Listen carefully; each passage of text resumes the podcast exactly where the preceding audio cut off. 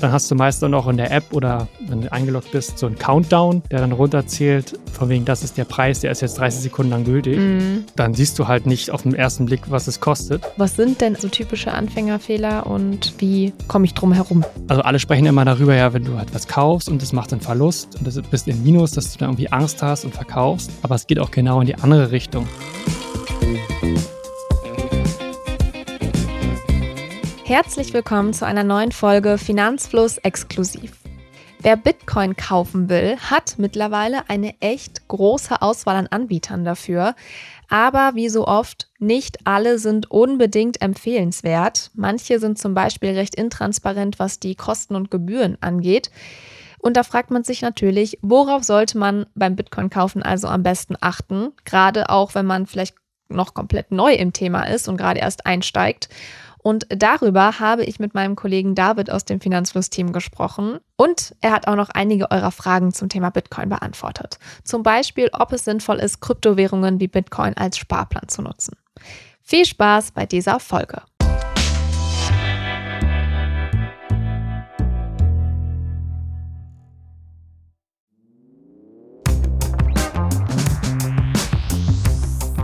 Hallo David, schön, dass du heute da bist. Hi Jule. Wir beide sprechen jetzt ja über ein Thema, mit dem du dich sehr, sehr gut auskennst, denn du bist ja unser, ja, sag ich mal, Krypto-Investor im Team. Von dir stammt ja die äh, gute Depotaufteilung 70-30, 70 Krypto, 30 ETF, glaube ich, war das bei dir. Ähm, deswegen bin ich mal gespannt. Ich glaube, ich werde auch noch mal viel lernen heute.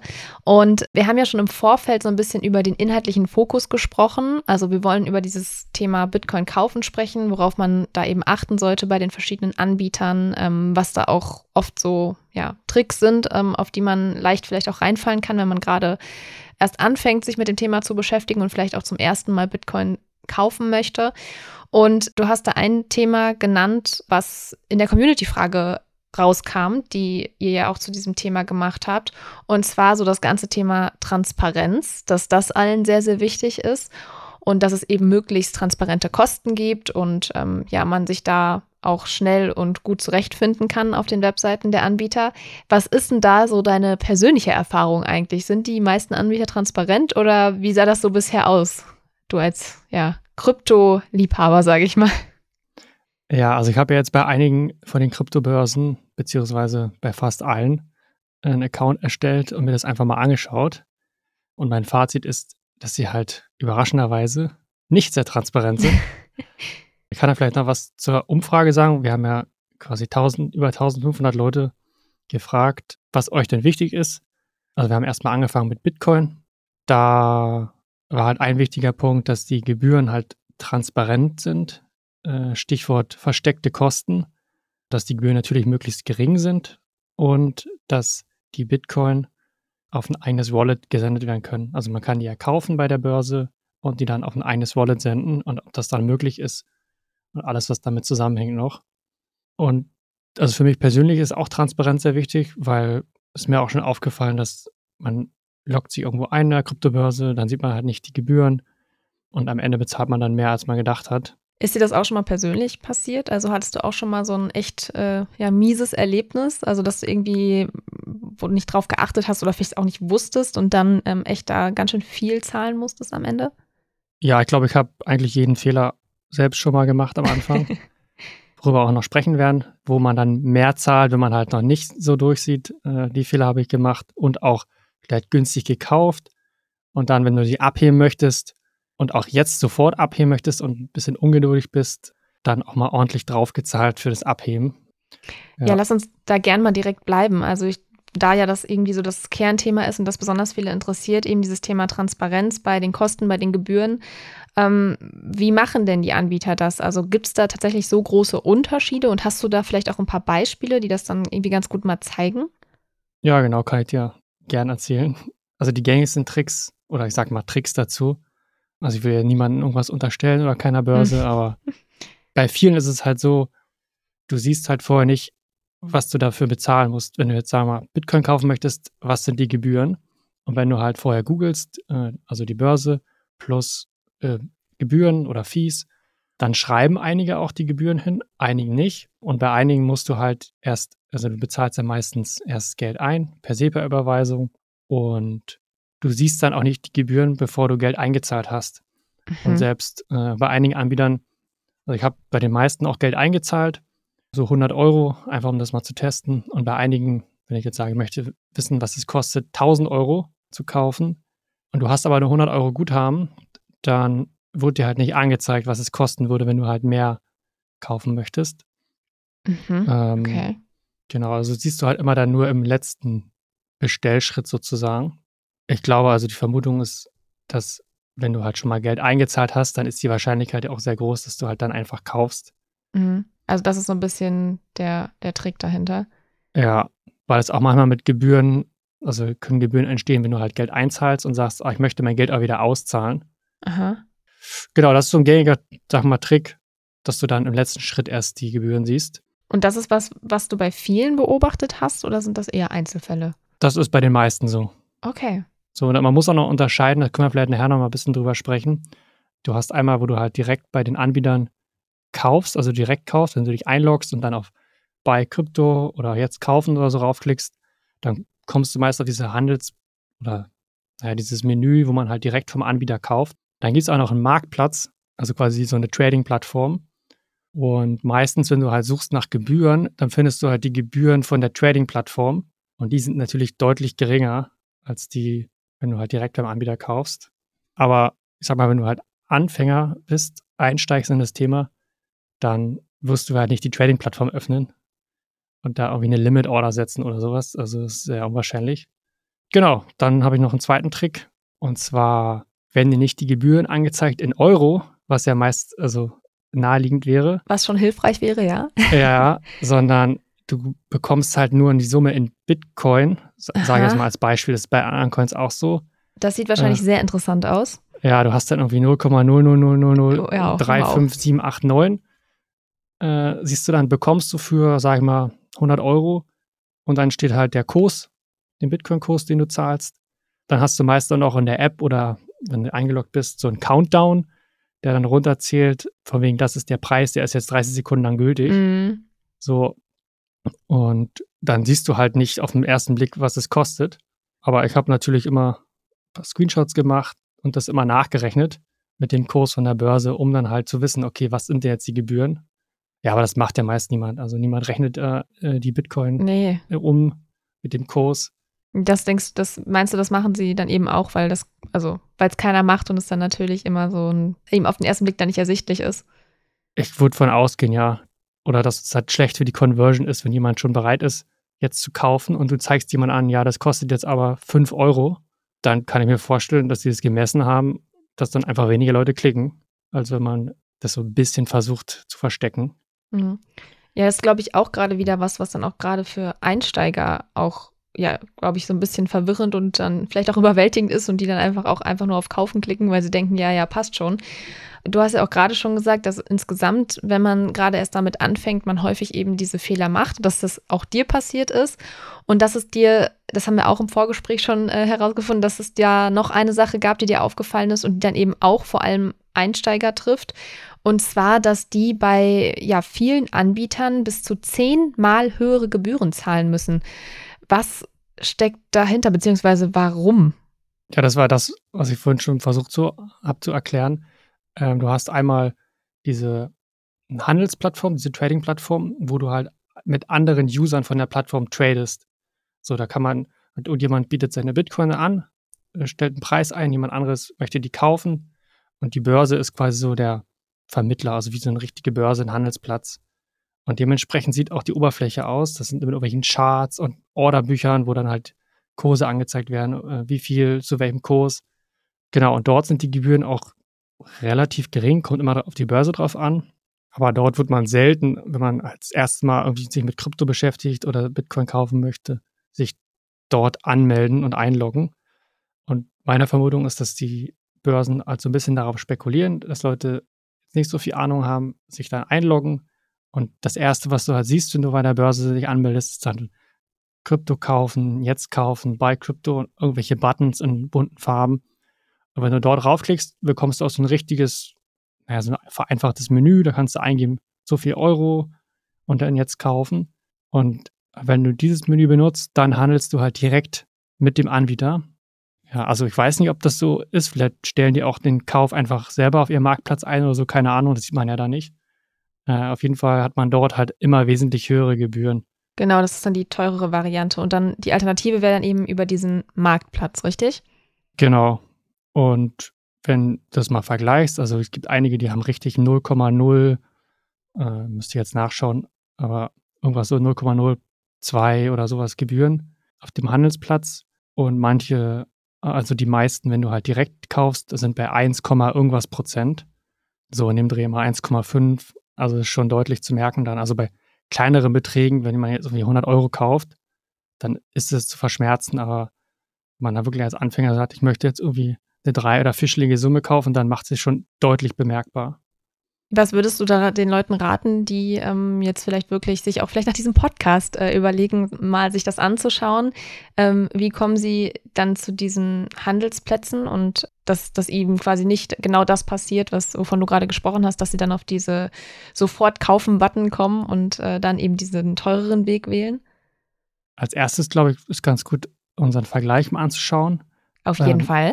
Äh, weil, also ich habe ja die alle Anbieter getestet und dann auch äh, die Gebühren dort reingeschrieben und dann auch, was es dann insgesamt kostet, wenn man jetzt für 1000 Euro Bitcoin kaufen möchte, äh, was denn die gesamten Gebühren sind. Und die stehen in einer Tabelle für jeden Anbieter nebeneinander. Und da kann man halt schauen, da sieht man dann schon, dass es bei einigen nur ein paar Euro sind und bei einem dann schon eine zweistellige Summe. Genau, und dann halt die Kriterien, die für einen dann selbst wichtig sind, abgleichen. Jetzt nicht nur die Gebühren anschauen. Können wir vielleicht noch ein bisschen dazu oder vielleicht nachher bei den Fragen, was vielleicht noch wichtig ist, außer halt die Kosten. Ja. Wie hast du denn dann dieses Thema Transparenz überhaupt in dem Vergleich bewertet? Weil es ist ja schon, ähm, ja, klar, man kann die Gebühren vergleichen, aber ähm, die Frage, äh, wie ähm, schnell ersichtlich die jetzt eben waren und wie transparent das Ganze dann eben war, die ähm, hast du dir ja auch angeschaut. Äh, wie hast du das dann quasi im Vergleich äh, dargestellt? Ja, genau, gute Frage. Äh, wir haben auch so ein, also wir haben ja einmal die Umfrage und dann haben wir auch so, ein, so eine Bewertungsmatrix, wo dann drin steht, okay, wie oft wurde denn das in der Umfrage genannt und wie viele Punkte gibt es dann dafür? Äh, und da gibt es auch für das Thema Kostentransparenz einen Punkt. Und das habe ich so ein bisschen gegliedert in, wie leicht die Gebühren ersichtlich waren. Also wenn die Gebühren von vor dem Kauf, also alle Gebühren vor dem Kauf ersichtlich waren, das ist halt besonders transparent. Und wenn halt nicht, wenn halt nur in dem Bestellschritt zum Beispiel das ersichtlich war, dann ist es halt noch transparent.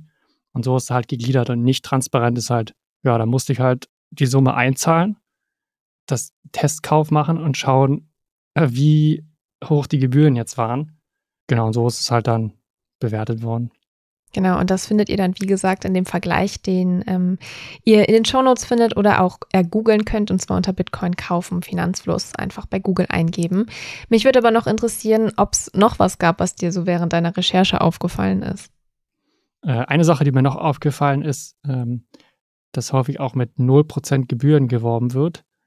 Ähm, und da gibt es auch einige Anbieter, wo es auch richtig dreist dann, wenn man halt auf Kaufen drückt, steht auch Gebühren 0 Euro.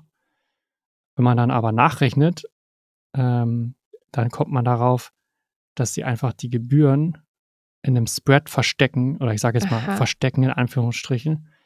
Das Spread, um das vielleicht nochmal ein bisschen zu erklären, ja, gerne. Ähm, ist halt, wenn ich, ich kann das mal als Beispiel nennen, wenn ich jetzt irgendwie was verkaufen möchte an der Börse und sage, ich möchte jetzt 100 Euro haben und gebe das zur Börse zum Verkauf. Und jetzt kommt jemand anderes, der möchte es gern kaufen möchte aber nur 90 Euro bezahlen, dann sagt die Börse, na gut, wenn jetzt einer 100 möchte und der andere 90 bietet, da kommt jetzt kein Verkauf zustande, dann machen wir einfach 95 ähm, und dann bekommt der, also dann hat jeder irgendwie ein bisschen weniger, als er eigentlich wollte, aber ist trotzdem Verkauf zustande gekommen. Und die Differenz wird dann als Spread bezeichnet, äh, um es ja ganz einfach zu erklären. Und die Börse nimmt sich natürlich einen kleinen Teil aus diesem Spread für sich dann als, äh, als Gebühr. Genau, ist auch ganz gängig, auch beim Aktienhandel und so, das ist ja genau. nichts Neues. Aber was ich problematisch finde, ist, wenn man halt sagt, es gibt keine Gebühren und dann und der Spread. Dann so versteckt.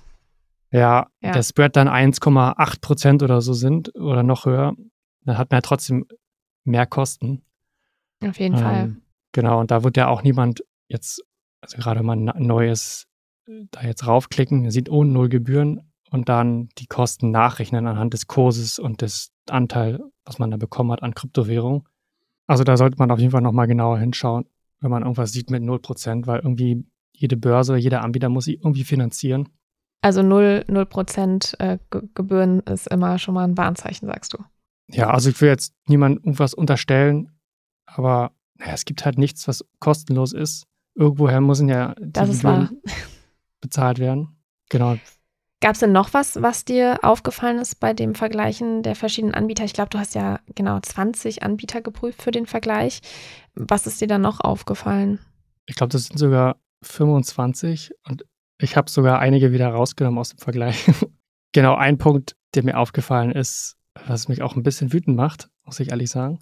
Wenn man halt so nach Vergleichen sucht für Krypto oder Bitcoin kaufen oder so, dann ist halt ein so ein Muster, was sich durch sehr, sehr viele Anbieter, also nicht die Kryptobörsen an sich, sondern externe Anbieter, die halt auch Kryptobörsen vergleichen. Da zieht sich so wie ein roter Faden durch, dass dann die Börsen, die sie dann empfehlen, komischerweise, die bei denen dann immer ganz vorne sind, bei uns in dem Vergleich nach den Bewertungskriterien dann aber nicht ganz vorne sind, mhm. beziehungsweise sich eher weiter hinten einordnen, weil die dann halt auch nicht sehr transparent sind, die Gebühren jetzt eher so mittel sind ja, das hängt dann wahrscheinlich damit zusammen, dass man sich da wahrscheinlich äh, eingekauft hat auf die vorderen Plätze, oder? Ja, das äh, würde ich jetzt nicht behaupten, aber es ist auf jeden Fall ein Muster zu erkennen, sagen wir mhm. mal so. Okay. Genau, und ich habe auch bei den, ich will jetzt ja keine Namen nennen, aber auch Konto eröffnet und das mir angeschaut und ich würde es auch niemandem empfehlen, dort ein Konto zu eröffnen, anhand von meiner Erfahrung. Deswegen kommt mir das schon sehr sass vor. Wie versprochen kommen wir jetzt noch zu ein paar von euren Fragen, die ihr uns gestellt habt, und zwar schon gestellt habt, als wir das Interview mit Professor Sandner geplant haben. Da wussten wir aber natürlich schon, oder da wusste ich schon, dass ich mit David sprechen werde, und deswegen ähm, habe ich gedacht, einige davon kannst du auf jeden Fall ähm, wahrscheinlich sogar besser mittlerweile beantworten, weil du dich so viel jetzt in den letzten Monaten mit dem Thema Bitcoin kaufen beschäftigt hast. Und ich würde sagen, ich fange direkt mit der ersten Frage an. Und die kommt von Laura und die hat sich gefragt, welche Börse ist für Anfänger zu empfehlen? Ja, gute Frage. Also wirklich, wenn du vorher noch nie irgendwie in Kryptowährung investiert hast, würde ich sagen, Bison ist ein ganz guter Einstieg. Die haben eine schöne App, die ist sehr übersichtlich. Also die Gebühren sind jetzt ein bisschen höher als bei anderen Plattformen, aber für kleinere Summen hält sie das auch in Grenzen und man kann halt auch so einen Sparplan einrichten. Ja, das habe ich selber auch am Anfang gemacht und äh, bin damit super zufrieden. Mhm. Gibt es noch mehr?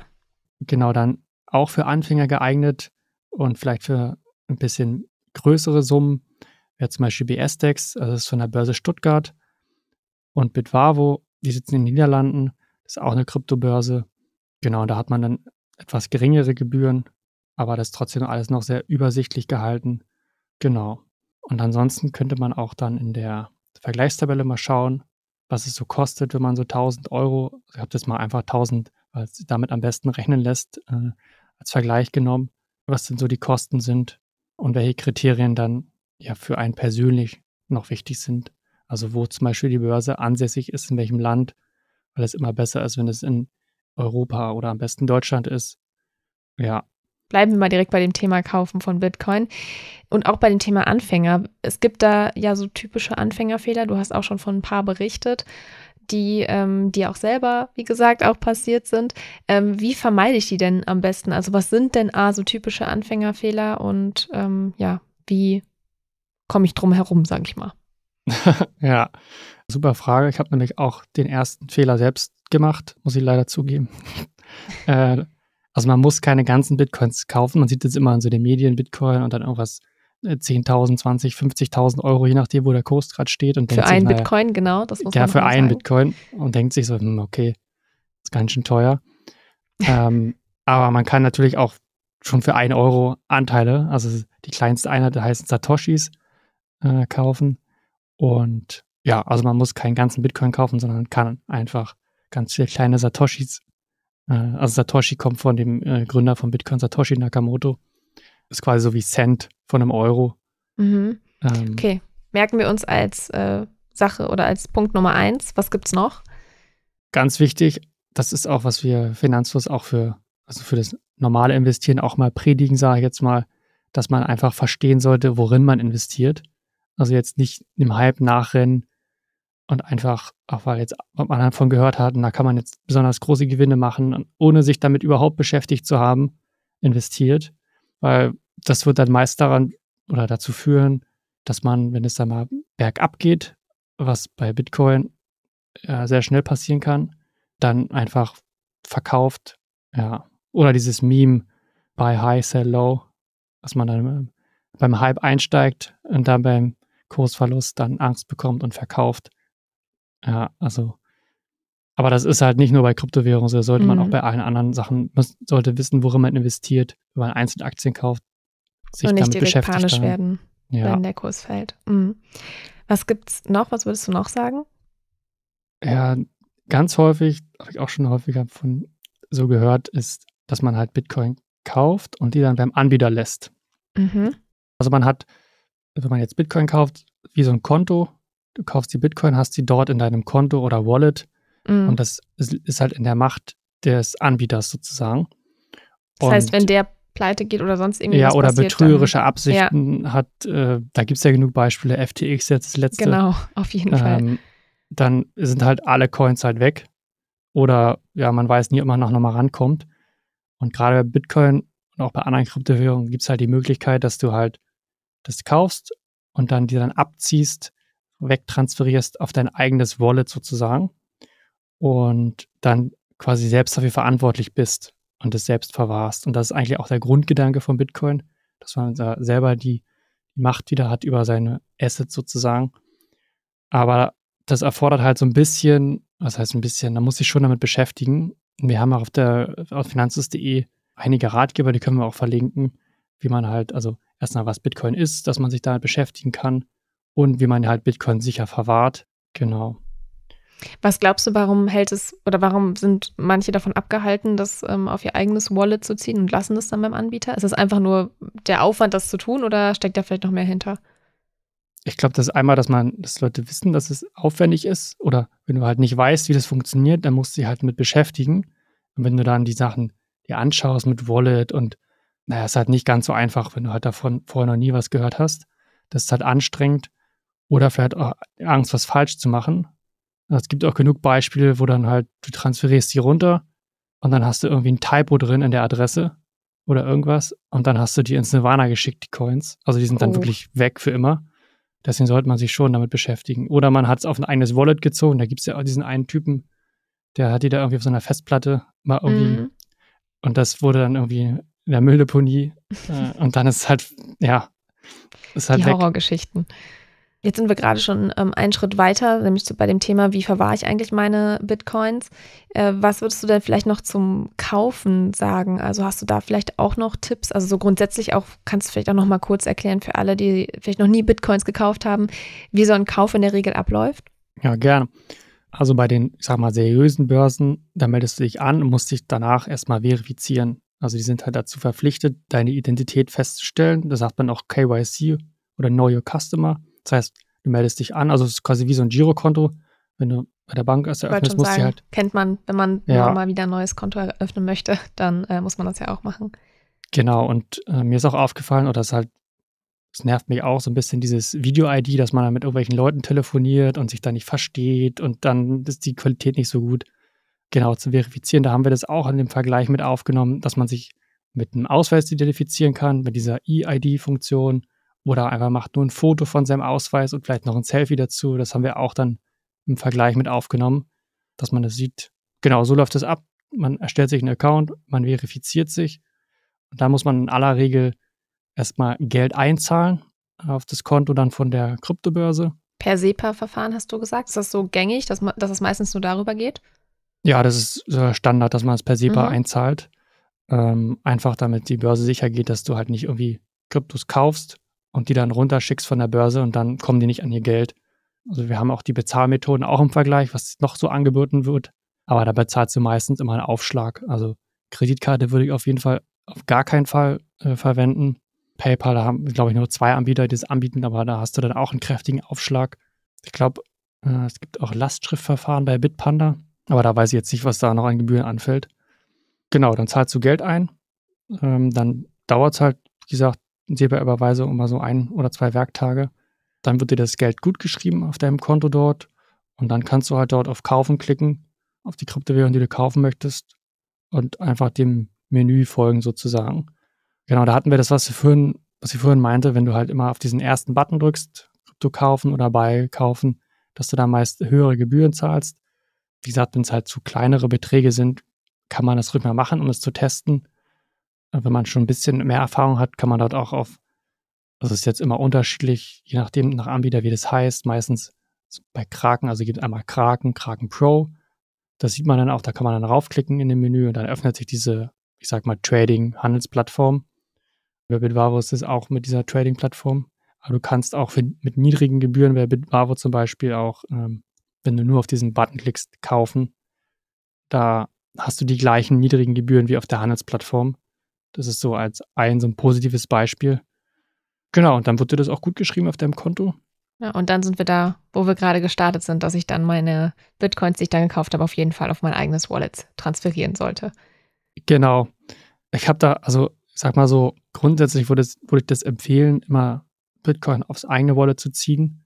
Gerade wenn es sich dann um höhere Beträge handelt und bei allen Regulierungen und Lizenzen, und die BaFin hat ja auch einige Lizenzen schon vergeben, würde ich trotzdem nicht mich zu 100% dann darauf verlassen. Aber wenn ich jetzt wirklich ganz neu bin, habe jetzt irgendwie 100 Euro in Bitcoin, also ist jetzt äh, keine Aufforderung, aber dann würde ich es erstmal auf der Börse lassen, mich in Ruhe informieren. Und wenn es eine gewisse Summe ist, dann runterziehen, weil es gibt auch genug Leute, die, ja, die vergessen dann dieses Passwort oder man sagt auch Seed Race von dem Wallet oder sind einfach so ein bisschen schusselig und ja. Und dann ist es weg. Wird, ja, genau. Ja das stimmt natürlich. Dann kommen wir zur Frage von Leander, der ähm, uns fragt, warum man nicht über Neo-Broker wie Trade Republic Bitcoin kaufen sollte. Ja, gute Frage. Also wir haben auch die, ich habe die auch getestet, äh, Trade Republic, äh, Scalable Capital, Finanzen Net Zero, die man so kennt als Neo-Broker. Ja, da ist halt ein Problem, das ist halt, dass die Gebühren meist höher sind. Also die Gebühren sind jetzt ein bisschen komplizierter, weil bei einigen bezahlt man immer einen Euro pro Trade, zum Beispiel bei Trade Republic, hat dann auch einen Spread dazu. Wie im Einzelnen die Gebühren sind, das steht im Vergleich dann drin, kann man nachschauen. Äh, also in der Regel ist es teurer dort zu kaufen als bei einer richtigen Kryptobörse.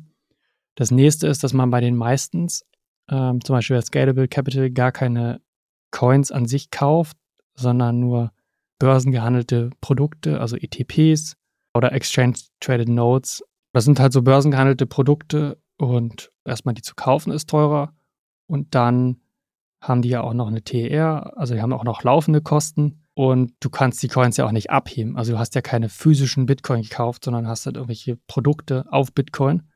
Ja, also kannst du nicht abheben. Und soweit ich weiß, bei Trade Republic sagen die, dass du echte Coins hast. Du kannst sie aber auch nicht abheben von Trade. Republic. Mhm. Ja, also musst du auch darauf vertrauen, dass die die Coins haben. Mhm. Also würdest du jetzt nicht unbedingt machen? Nein. Okay. Dann hat sich Nico gefragt, ob es noch sinnvoll ist, Kryptowährungen als Sparplan zu nutzen. Also, wenn ich das richtig verstehe, glaube ich, sind das so zwei Fragen einer. ähm, Fangen wir mit der ersten auch, an. Auch falsch verstanden. Das erste, was ich so verstehe, ist noch sinnvoll, heißt, ob es sich noch lohnt, in Krypto zu investieren. Mhm. Es kommt ja immer mal wieder auf die Frage, nachdem die Kurse immer wieder so angestiegen sind. Also erstmal, ich habe jetzt auch keine Glaskugel. Äh, ich weiß, also ich kann das nicht einschätzen, ob sich das jetzt noch lohnt, jetzt einzukaufen oder ob das dann nicht mehr steigen wird. Das muss halt irgendwie jeder für sich selber festlegen, wie man bereit ist, da Risiko einzugehen und wie, wie nicht. Aus meiner Erfahrung kann ich nur sagen, dass also alle sprechen immer darüber, ja, wenn du halt was kaufst und es macht einen Verlust oder der Kurs geht runter und du bist im Minus, dass du da irgendwie Angst hast und verkaufst.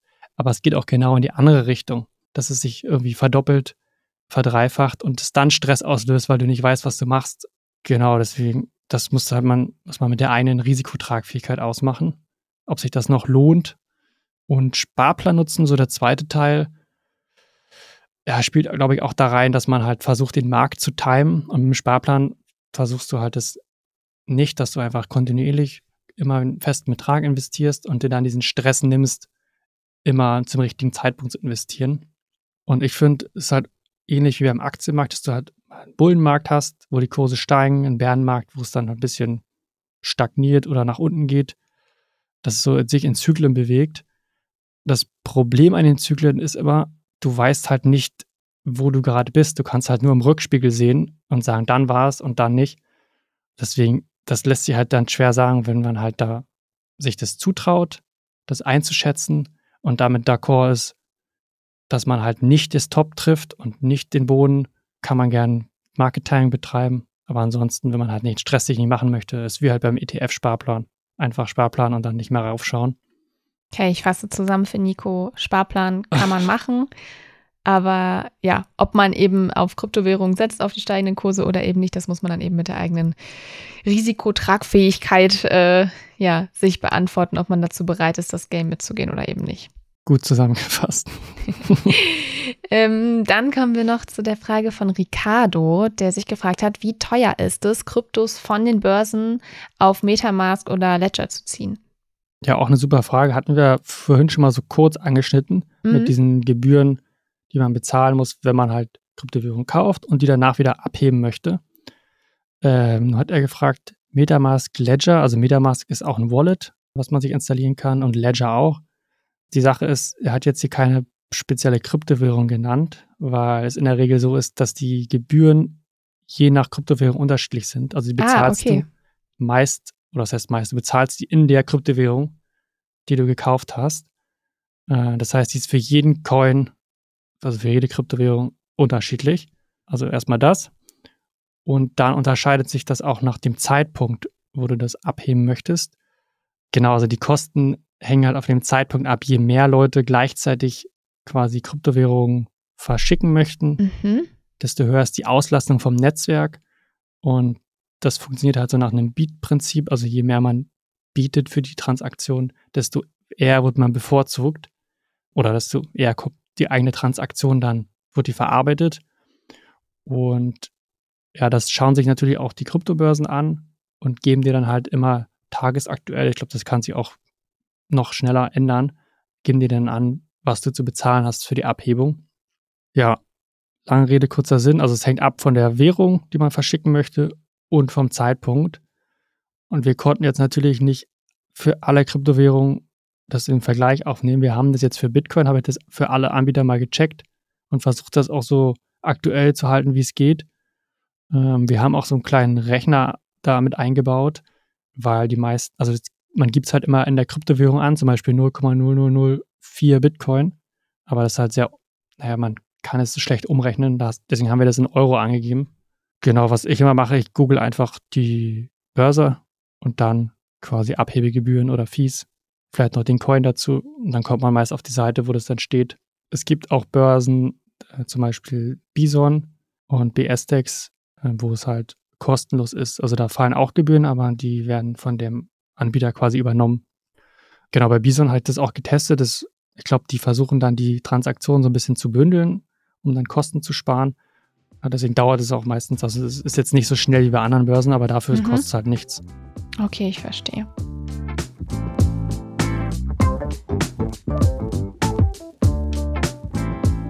Ja, das waren jetzt auch schon alle Fragen. Ich danke dir, David, für die ganzen Infos und dass du dich da in die Welt der Kryptobörsen begeben hast.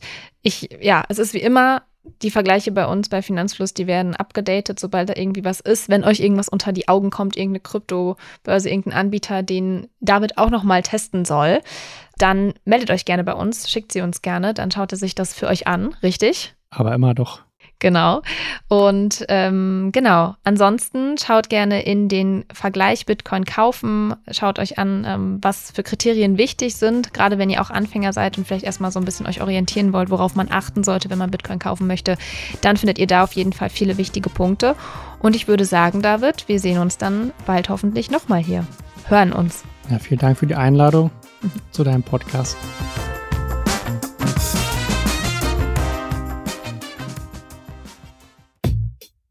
Das war's schon wieder mit dieser Podcast-Folge. Ich hoffe, sie war interessant für dich und du konntest vielleicht sogar etwas Neues mitnehmen. Wir freuen uns sehr, wenn du die Folge mit deinen Freundinnen, Kollegen und Bekannten teilst. Bewerte den Podcast auch gern bei Apple Podcast oder auf Spotify.